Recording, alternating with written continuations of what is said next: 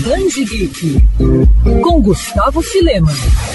Os fãs de Junji Ito podem voltar a comemorar isso, porque o mestre do horror está longe de sumir das prateleiras das principais livrarias do país. Além de Vênus Invisível, compilação da editora Devir, com as 10 mais notáveis histórias curtas do artista, em breve outras duas obras do mangaka vão ser lançadas por aqui. Uma delas é Contos de Horror da Mimi, lançamento da Dark Side Books. O mangá que tem previsão para ser lançado em novembro traz uma coletânea inspirada nas histórias reais coletadas e compiladas por Hirokatsu Kihara e Shiro Nakayama, no livro Shin Mimi Bukuro. As histórias de contos de horror de Mimi foram originalmente publicadas em uma série de revistas japonesas de mangá Comic Flapper entre junho de 2002 e abril de 2003. Mesmo ano que foram compiladas em volume único, depois de quase duas décadas, o título foi reeditado e voltou às prateleiras japonesas, esgotando-se em pouquíssimas semanas. Já o outro lançamento da Pipoca Nankin, que já é conhecida pela coleção voltada a quadrinhos de Junji Ito. Dessa vez, a editora apresenta as egocêntricas maldições de Souishi, que narra as desventuras de Shouichi Tijui, um garoto anti antissocial apaixonado por tudo que é de perverso e oculto. Além do estranho hábito de andar com pregos na boca,